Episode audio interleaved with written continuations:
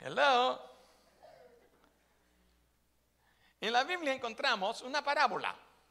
Una parábola que le llamamos la parábola de los talentos. ¿Cuántos la recuerdan?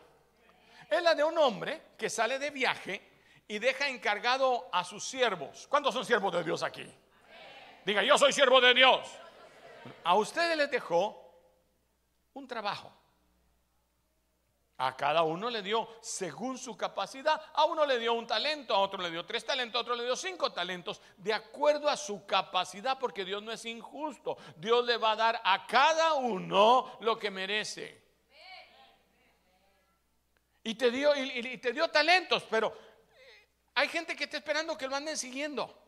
Yo le decía a los hermanos, mire, como, como las vaquitas, ¿cuántos saben que, que a las vaquitas hay que arriarlas?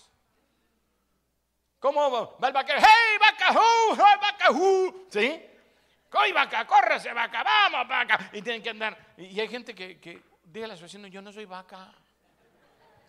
Yo soy oveja. ¿Cuántos son ovejas? Diga, amén. Las ovejas son diferentes a las vacas. Usted no, no mira a un ovejero corriendo a las ovejas. ¡Hey, oveja! ¡Hey! No, no. El pastor va adelante y las ovejas le siguen. Y el Señor está esperando eso, que usted le siga. Que usted siga su voz, su orden. Cuando dicen amén. No está esperando que le metan un sombrerazo. A uno le decían, a ti te vamos a criar a, a, a, grito y sombrerazo. Así que vaya, mijo, le daban a uno en la cacheta. Vaya, pues, aprenda. Pero no, el Señor no es así. El Señor camina y quiere que tú vayas detrás. Y dice que te dejó un trabajo. Y que llegado el tiempo, Él va a pedir cuenta del talento que te dio. A ver, mire su mano. Ahí está su talento. Uno, dos, tres. Yo no tengo ninguno. Ya estás en este país, ya es un talento. Hablo dos idiomas, ya tienes otro talento. Tienes un lugar donde alrededor tuyo hay mil personas, bueno, ya tienes otro talento más. Ir por todo el mundo y predicar el Evangelio a toda criatura. No tienes excusa porque por todos lados hay criaturas. Mira a tu derecha, una criatura. Mira a tu izquierda, otra criatura. Sales en tu casa, otros enfrente. Ese que no le hablas, ese que te echa la basura y te enojas, ese es otra criatura. A ese hay que usar nuestro talento. Y el Señor va a pedir cuentas de aún de cada palabra que sea. ¿Cuántos hablan aquí? Levanten la mano los que no son mudos. Otro talento más y estos mudos, pues, oh, I'm sorry.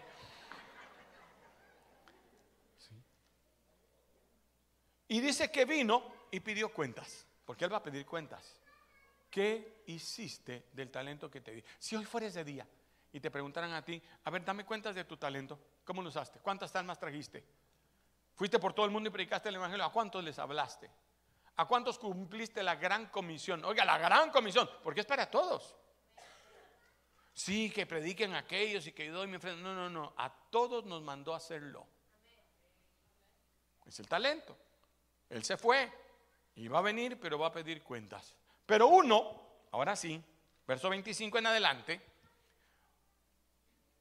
cuando se le pidió cuentas, dijo, tuve miedo, lo escondí. ¿Sí? Escondí tu talento en la tierra y aquí tienes lo que es tuyo. ¿Qué hizo con el talento? No lo oigo. ¿Qué hizo con el talento? ¿Con los dos idiomas? ¿Con el trabajo que te dio? Con la gente que puso a tu, alrededor, muéstrame tu talento. Aquí está. ¿Y qué hiciste con él?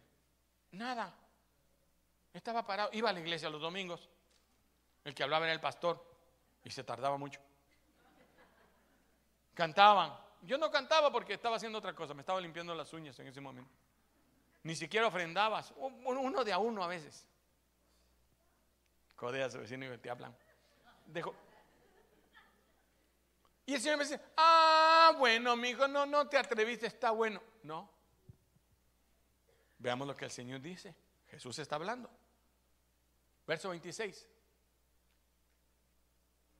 Respondiendo su señor, le dijo, eres malo y negligente. Pero si no lo perdí, hermano, es que yo no le hago mal a nadie. Hermano, yo ni tomo, ni fumo, ni bailo. ¿Quién dice que esa es la obra de Dios? Eso está bien por ti. Pero ¿qué hiciste del talento que te di? Siervo malo y negligente. ¿Sabías que ciego donde no sembré? Y que recojo donde no esparcí. Sigo leyendo. Verso 27. Por tanto debías haber dado mi dinero a los banqueros y al venir yo hubiera recibido lo que es, mío con intereses. 28. Quitarle pues el talento y darlo al que tiene 10 talentos. 29. Porque al que tiene le será dado y tendrá más. Y el que no tiene, aún el que tiene ahora le va a ser quitado. Pero el 30 es serio. Y al siervo inútil echarle en las tinieblas de afuera, porque allí será el lloro y el crujir de dientes. Muchas veces preferimos no actuar.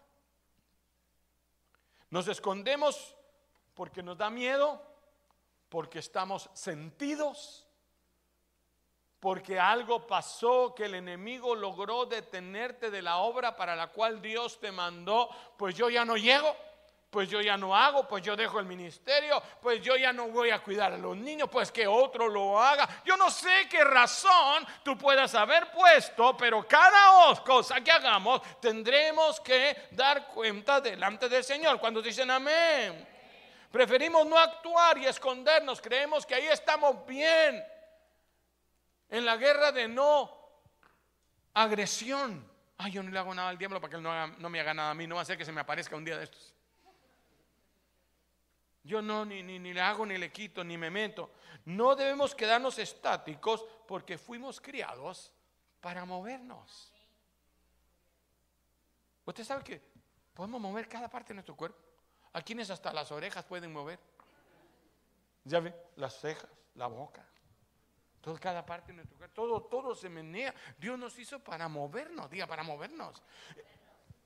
El universo constantemente está en movimiento, todo lo que Dios hizo. Mire, un átomo tan insignificante que usted no puede ver, esto que usted mira aquí, está en movimiento. Sus átomos están moviéndose. Esa figurita que le hacen aún así para dibujarle un átomo, ese es el movimiento de los neutrones y de los protones alrededor de un átomo, dando vueltas. Todo tiene movimiento. Dios creó las cosas para moverse. ¿Cuántos dicen amén? Hay, una historia muy linda.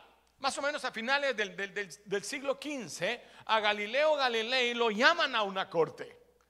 Él ha dado un edicto, un edicto en el cual él está señalando algo que la iglesia no reclama que no. Y ahí hizo su famosa expresión, epur si mueve. Diga conmigo, epur si mueve. Dígale.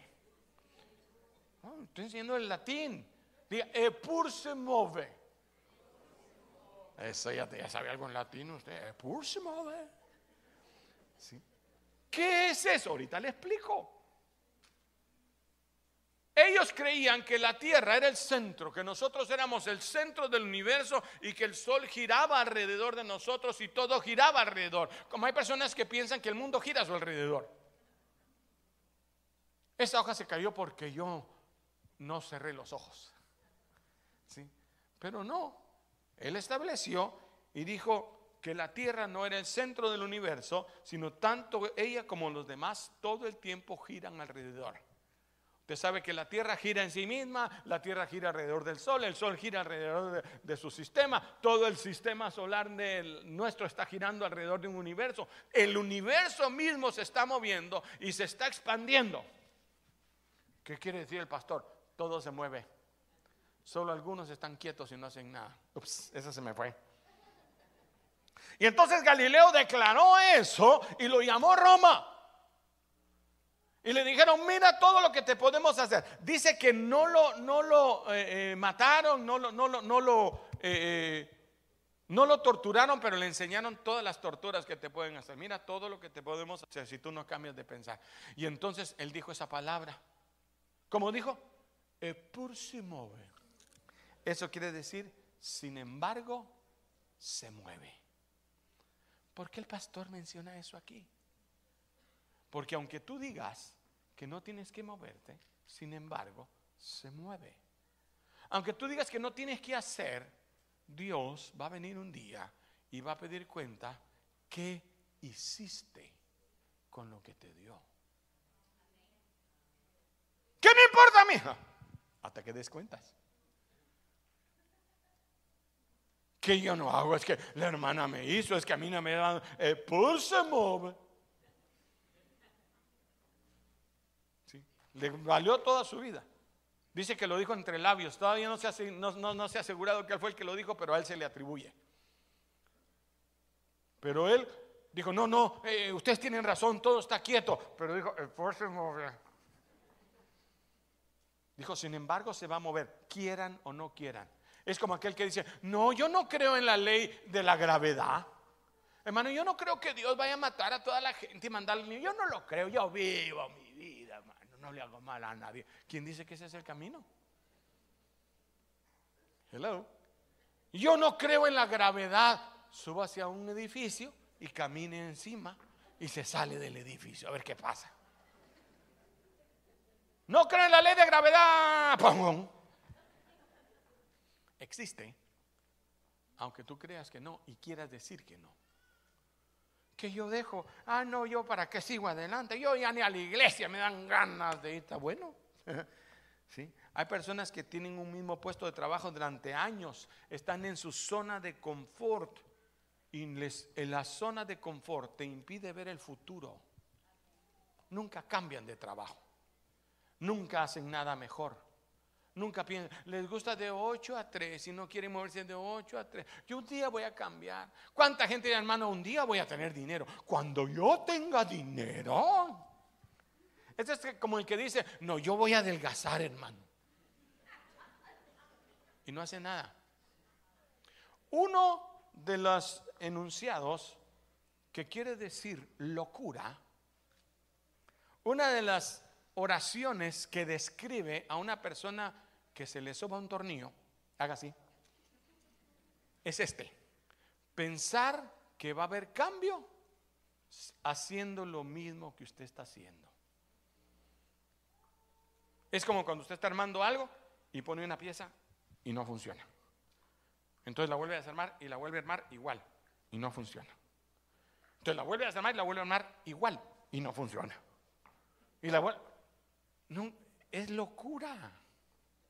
Pensar que sin hacer nada usted va a adelgazar. ¿O no? Deje tragar tanto. Vaya al gimnasio. Algo tengo que hacer diferente si quiero una, Pero haciendo lo mismo, cree que va a cambiar. Voy a ser millonario un día. ¿Sí cómo? Solo que se muera un tío rico que no tiene. Y que lo herede a usted que nunca lo vio ya deje de ver series de Netflix. Al que no avanza, pierde. Si no avanzamos, no crecemos. Cuando dejamos de crecer, me dijo alguien, empezamos a morir. Usted mira un árbol, empieza a crecer, nace, crece, se reproduce, ishkamik, caput se muere. Cuando dejamos de crecer, cuando dejamos de soñar, de esperar, cuando dejamos de hacer, estamos nada más gastando oxígeno. Ya es tiempo de irse. Yo quiero leerle dos versículos. El primero es Primera de Corintios 15, 58. Dios o el apóstol, hablando en Primera de Corintios, capítulo 15, versículo 58, dice, Así que hermanos míos amados, estad firmes y constantes. ¿Qué? ¿Haciendo qué?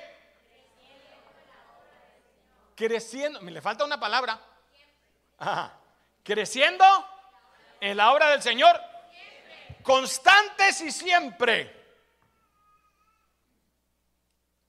El que deja de crecer se queda enano. ¿O no? ¿Usted está creciendo en la obra del Señor? Ah, cuando yo empecé, ¿siempre? ¿O eres el mismo que antes de la pandemia? Hay gente que todavía dice, es que la pandemia, ya hace un año que pasó la pandemia. Y es tiempo de, levantarse. ¿Cuántos me están siguiendo? Creciendo, ¿en qué? En la obra del Señor siempre. Porque hay otro versículo que nos gusta mucho que está en tercera de Juan, capítulo 1, o un capítulo que tiene nada más tercera de Juan, versículo 2. Dice, de la siguiente forma. Amados, yo deseo que seas prosperado en todas las cosas. Verso 2 de tercera de Juan. Y que tengas salud, así como prospera tu alma. ¿Lo dice conmigo? Ya que no lo pusieron, diga, amados, yo deseo que tú seas prosperado en todas las cosas. ¿Cuántos quieren ser prosperados en todas las cosas? En dinero, en amor, en familia, en estudios. ¿Cuántos quieren ser prosperados? Todo, pero también que tenga salud. ¿Cuántos quieren ser sanos? En todo. Así como Dios te va a prosperar en todas las cosas y en tu salud de la misma manera que prospera. ¿Qué prospera? ¿Cómo prospera tu alma? ¿Qué es prosperar? Crecer o menguar.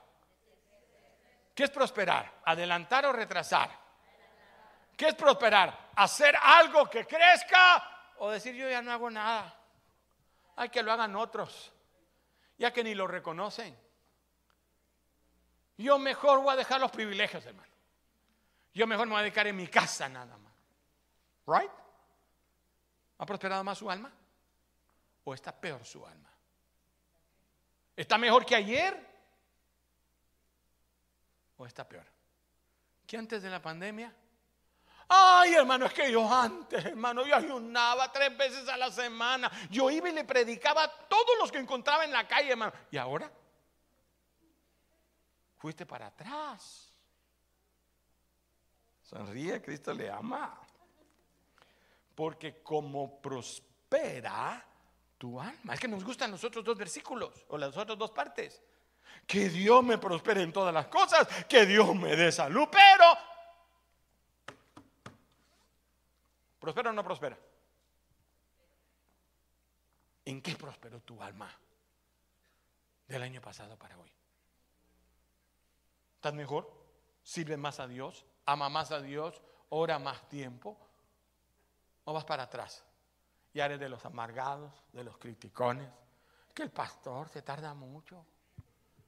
Es que la hermana no reconoce lo que yo hago porque suben a otros y no me suben a mí. Hermanos, si somos humanos y nos equivocamos, ¿cierto o no? Podemos prosperar.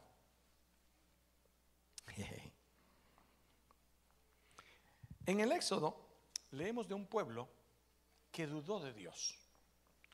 Moisés los saca de Egipto y ellos preferían la esclavitud de Egipto a avanzar a lo desconocido.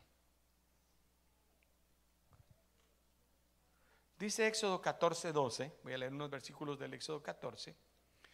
¿No es esto lo que hablábamos en Egipto, Moisés? No te dijimos, pues, déjanos servir a los egipcios, porque mejor nos fuera servir a los egipcios. Ellos vivían un mundo de esclavitud. Regresemos un poquitito. Rewind. Hace tiempo. Perdían sus hijos. Violaban sus mujeres.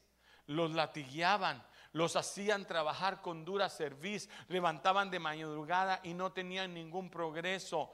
Eso era la vida que ellos tenían en Egipto. Y ahora por unas cebollas ellos están deseando volver a Egipto. Ay, hermano, es que ahora que busco al Señor me va mal. ¿Te va mal? Mal te iba cuando tenías que andar buscando la droga, el alcohol, cuando tenías problemas en, tus hogar, en tu hogar, cuando estabas enfermo, cuando estabas ansioso, cuando no podías dormir, cuando te gastabas el dinero en todo lo demás y no habían problemas, no había más que problemas en la casa. Eso era duro. Es que hermano, ahora tan difícil que la líder a mí no me pone en la puerta, me pone baño. en la puerta, pero del baño. Hay gente que se acostumbró a ser esclavo, a ser esclavo de Egipto. Ay, mi amor, yo quisiera como antes que era tan alegre. ¿Era tan alegre? Cuando tenías que emborracharte, drogarte y te gastabas el dinero de la renta en todo lo demás, cuando tus hijos andaban perdidos en la calle, cuando tu matrimonio era un infierno, eso era mejor.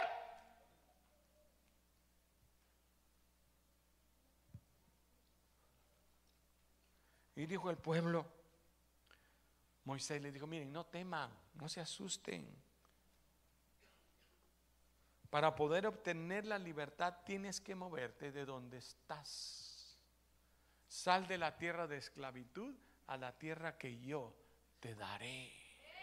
Cuando dicen amén. Y dijo Moisés al pueblo, tranquilos. El siguiente versículo, el 13. Les dijo, Take it No se agüiten. Eso es griego. Estad firmes y ved la salvación que Jehová hará hoy con vosotros. Porque los problemas, los egipcios, las necesidades que hoy habéis visto, nunca más las veréis. Cuando dicen amén. Ay, sí, hermano, yo estoy aquí esperando que Dios sobre mi matrimonio. Yo aquí, como la Biblia dice que Dios va a hacer, yo estoy esperando que el Señor obre mis finanzas. Póngase a trabajar. Óigame, óigame. Porque no termina ahí el versículo, verso 14, no termina lo que el Señor está diciendo. Jehová peleará por vosotros y vosotros estaréis tranquilos. ¿Cuántos dicen amén? Verso 15.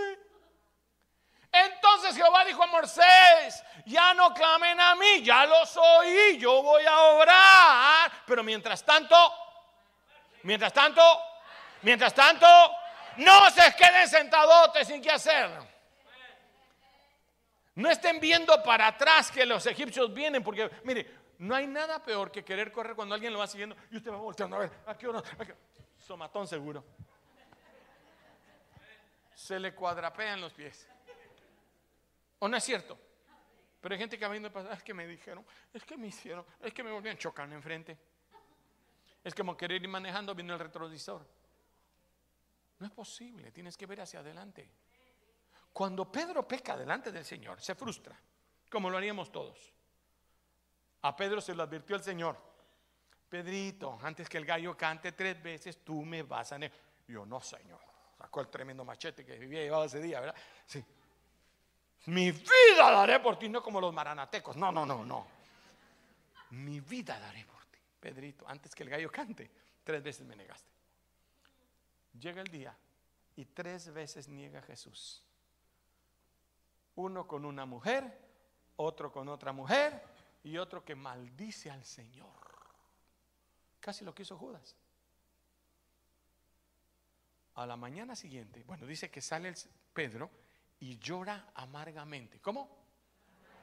¿Llora? Se arrepintió, le dolió, yo no sé. Pero dice, ya no soy digno. Yo no puedo seguir de apóstol.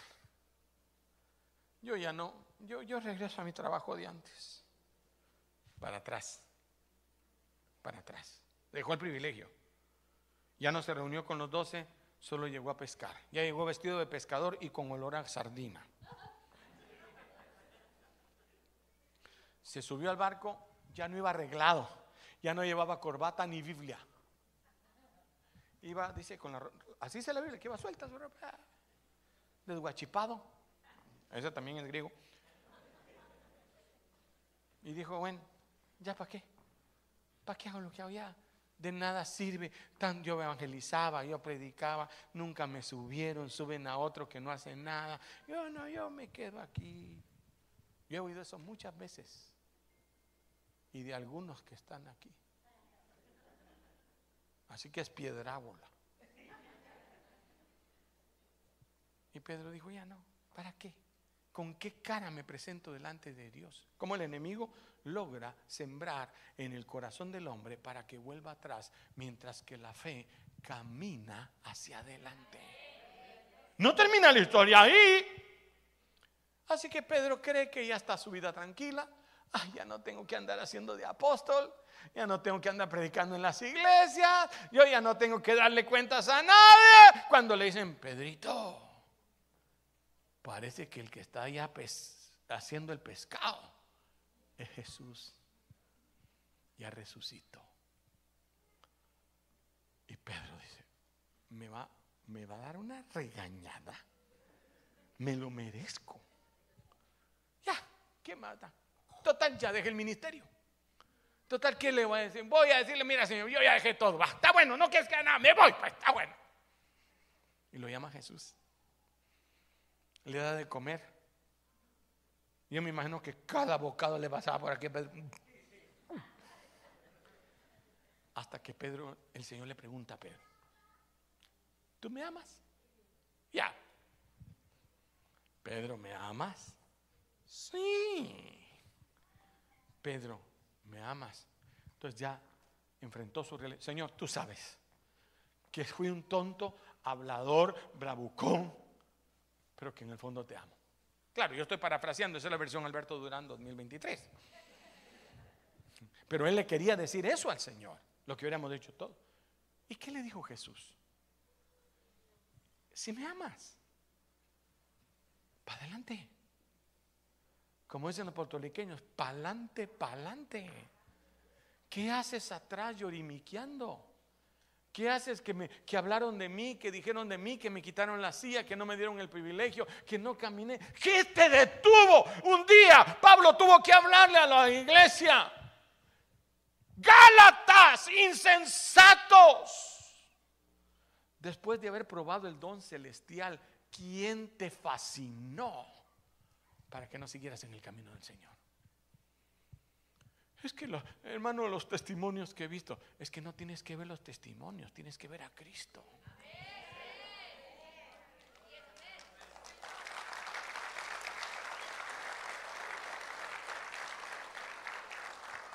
Hebreos 6, del 4 al 6. ¿Aló? Hebreos, porque es es, that's impossible. Es imposible. No se puede que los que una vez fueron iluminados y gustaron del don celestial y fueron hechos partícipes del Espíritu Santo, sigamos, cinco, así respiro y asimismo gustaron de la buena palabra de Dios y de los poderes del siglo venidero, coma quiere decir que no ha terminado. Seis. Y recayeron por lo que usted quiera.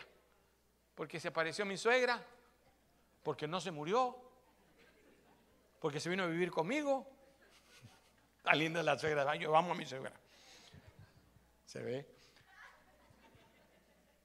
Es imposible que esos que se vuelven atrás sean otra vez renovados para arrepentimiento, crucificando de nuevo para sí mismos al Hijo de Dios y exponiéndole a vitiperio. ¿Cuánta gente he visto yo que Dios los sana? Tenían una enfermedad incurable y oraban, venían, me estoy muriendo. Pues vamos a orar, Dios es poderoso, Dios va a orar ahí en la oración, en todo. Y, de ahí, ya no vino a la iglesia, ¿qué pasó? Ah, no, es que hermano, es que estoy yendo a la zumba. Y la zumba es a la hora de la célula, pastor.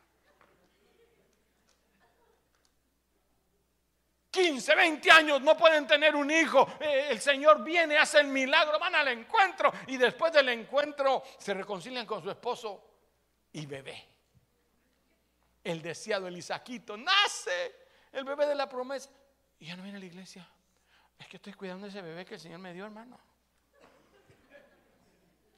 Es mi responsabilidad. Y a la iglesia no vengo, no tengo tiempo. No sé por qué Dios no se mueve en mí. No sé qué, porque es imposible que si hago este don celestial, otra vez Jesús tenga que morir por ti es que quiero otra vez otro avivamiento. Quiero otra vez, hermano, volver a conocer. Ya lo conociste, vuelve por el camino que has dejado atrás. Mira Jesús, el hechor y consentidor de nuestra fe. Él es el único a que tenemos que caminar en dirección hacia Él. Deja por un lado. Jesús está predicando en lo mejor de su sermón. Está hablando que tienen que comer su carne y beber su sangre. Y se empieza a ir la gente. Entonces los discípulos se angustian. ¿Sí? Como que me dice, pastor, ¿por qué ahí no vinieron gente? Porque agarraron puente y se quedaron hasta el martes allá en el mar. por eso no están hoy aquí.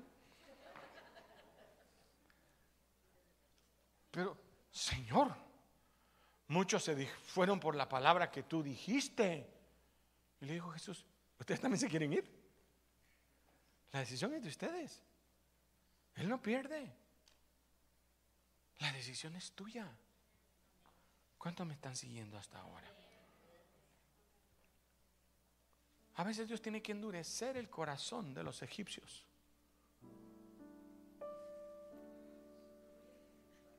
Me estás inspirando, mano. Síguele, síguele. Eso me va a dar 15 minutos más. ¿Por qué, hermano, ahora que estoy empezando en la obra de Dios, que ahora que estábamos pensando empezar a llegar a la célula, hermano, ya estaba hasta pensando servir? Yo ya pensaba hasta volver otra vez a los 12, hermano. ¿Por qué me viene este problema? ¿Por qué el doctor me mira otra vez una sombrita ahí donde ya me había sanado? ¿Por qué otra vez mi esposo conmigo? ¿Qué fue lo que pasó? Yo le leo por qué. A ver, dice aquí. Éxodo 14, 17, 18, el pasaje que hemos estado viendo. El pueblo está diciendo, no, que volvamos a Egipto, que estaba mejor allá. Y dice, y he aquí, 17, 18, 18, ah, sí, 17, está ahí, está, 17. He aquí, ¿qué? Está Dios hablando, ¿qué dice? Yo endureceré el corazón de los egipcios. ¿Por qué me vino esto? Dios endureció ese corazón. Dios hizo que esa manchita realmente era una mosca que se paró cuando estaban tomando el rayos X.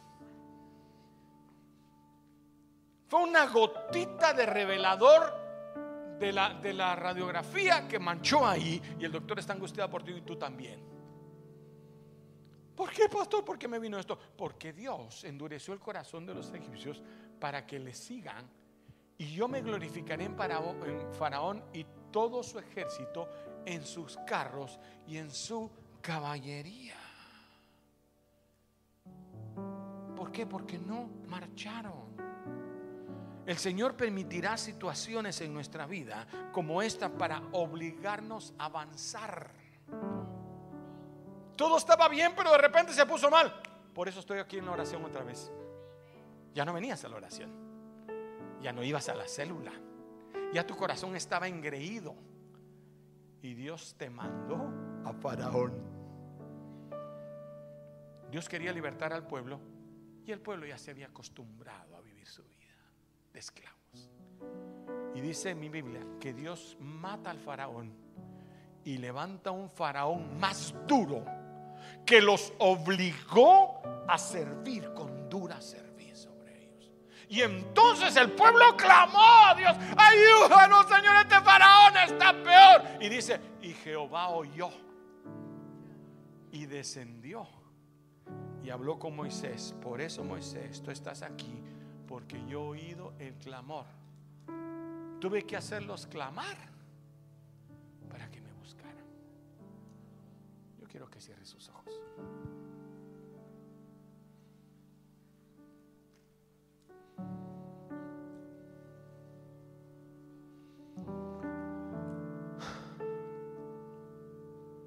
Nunca dices con sabiduría, los tiempos antiguos fueron mejores, dice Eclesiastes 7.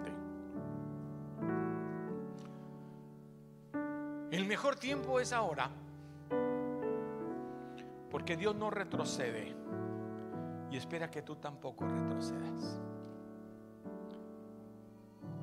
Porque aquel que habiendo puesto su mano en el arado mira hacia atrás, no es digno de mí. Si no, mire a la mujer de Lot. Habiéndole mandado un especial grupo de ángeles para salvarla, ella prefería quedarse en el pecado. Por eso los, los que empezaron a reclamar que saliendo de Egipto querían volver, no entraron en tierra prometida hasta que pasaron 40 años y esa generación murió. Fue la nueva generación la que alcanzó. Porque algunos nos ponemos como la mujer de Lot. Cuando vinieron los problemas le dijo, no,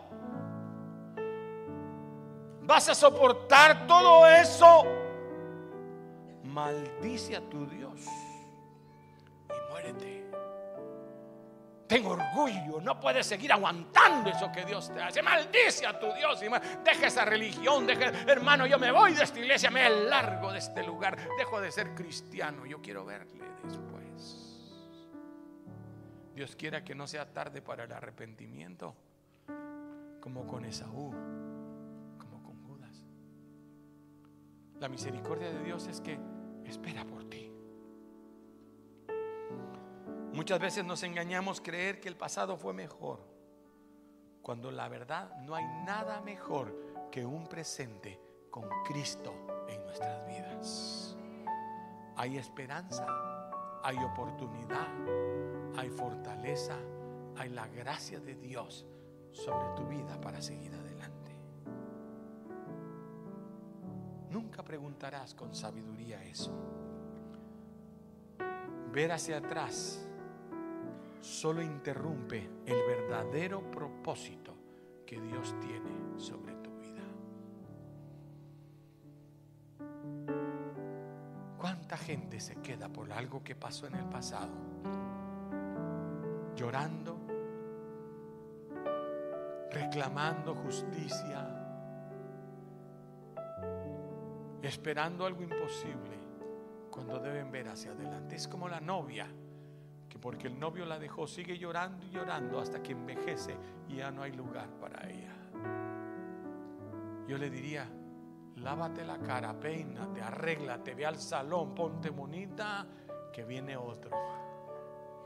Viene el amado, el que sí te va a amar tal cual eres el que te va a dar la oportunidad que yo tenía para ti. Quizá te equivocaste, pero ahora es el tiempo de empezar de nuevo. Sigue hacia adelante al propósito del supremo llamamiento que yo tengo para ti.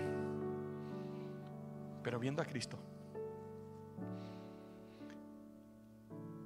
Lot, no mires ni a derecha ni a izquierda por este camino en que vas. Sigue hacia adelante.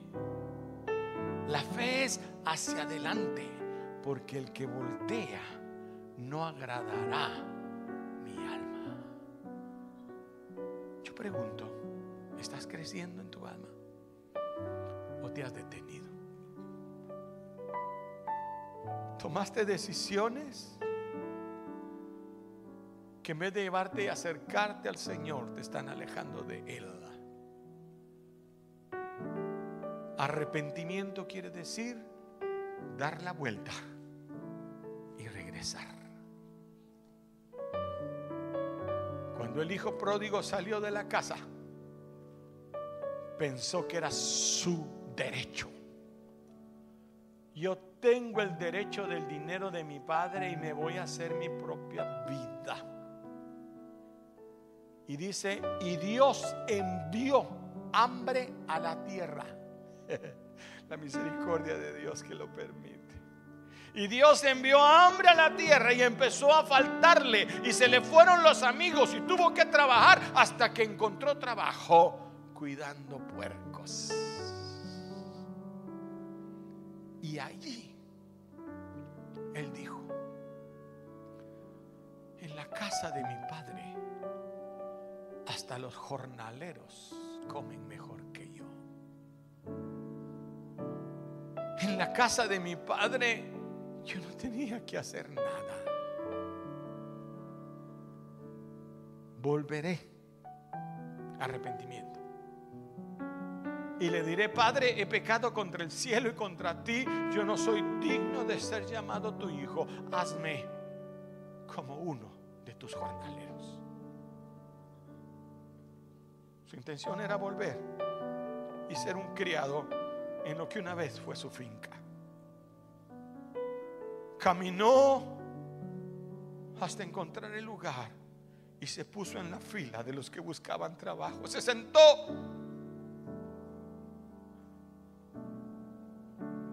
Donde aquellos están esperando trabajo.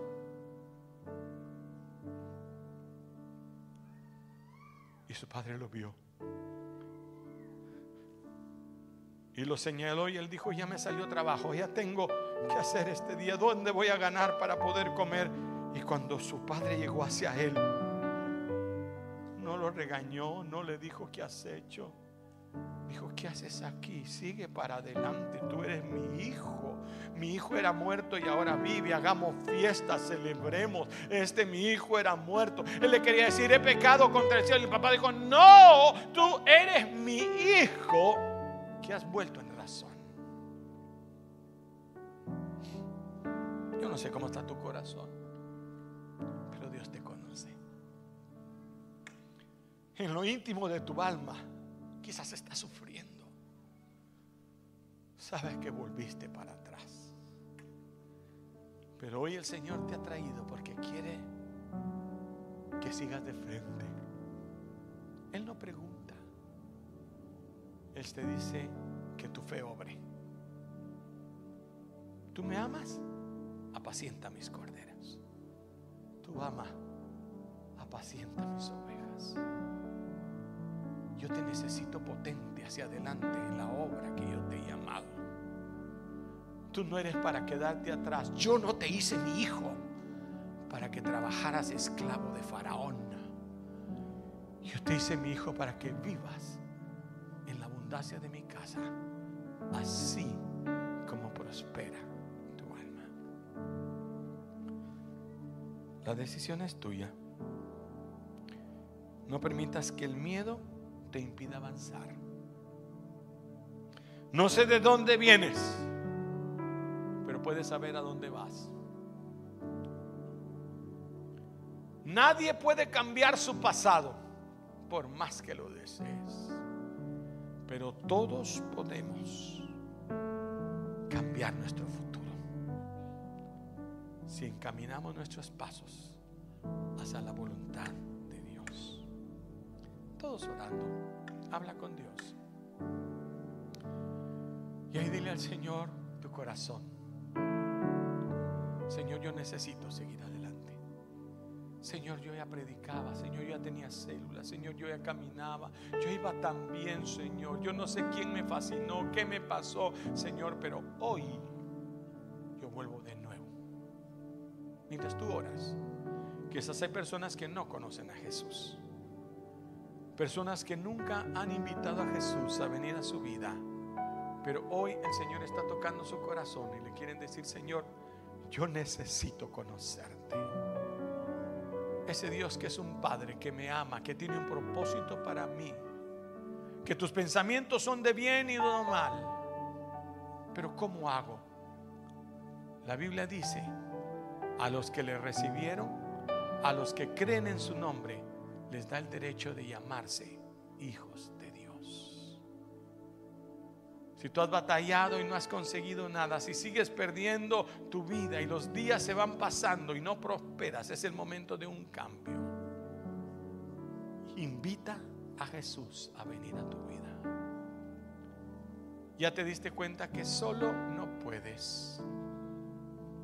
Vamos a hacer una oración junto con mi esposa.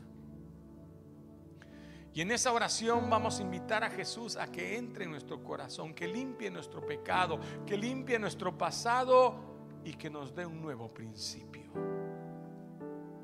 Señor, muéstrame el camino que debo de andar. Si tú nunca has invitado a Jesús, vamos a hacer una oración y te vamos a guiar en esa oración. O si quizás un día conociste a Jesús, pero te apartaste del camino y hoy el Señor te está diciendo, tú necesitas volver. Te invitamos a que tú vengas al frente, a que tú le digas, Señor, yo quiero conocerte, quiero recibirte, quiero reconciliarme contigo, yo quiero hacer esta oración. Y te vamos a guiar en una palabra de oración ahí en tu casa. Si tú estás oyendo este mensaje, para, para el carro. Si vas ahí a un lado por un momento, si puedes hacerlo. O ahí en tu cuarto, levanta tu mano tú solo, aunque nadie te mire. Y vamos a comunicarnos con Dios. Y en esta oración le vamos a decir, yo te necesito. Entra en mi vida, entra en mi corazón.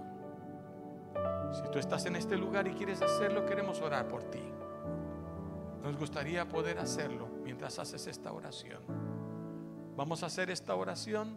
Si tú viniste con alguien invitado, dile, yo quiero pasar al altar, acompáñame, que Él te acompañe.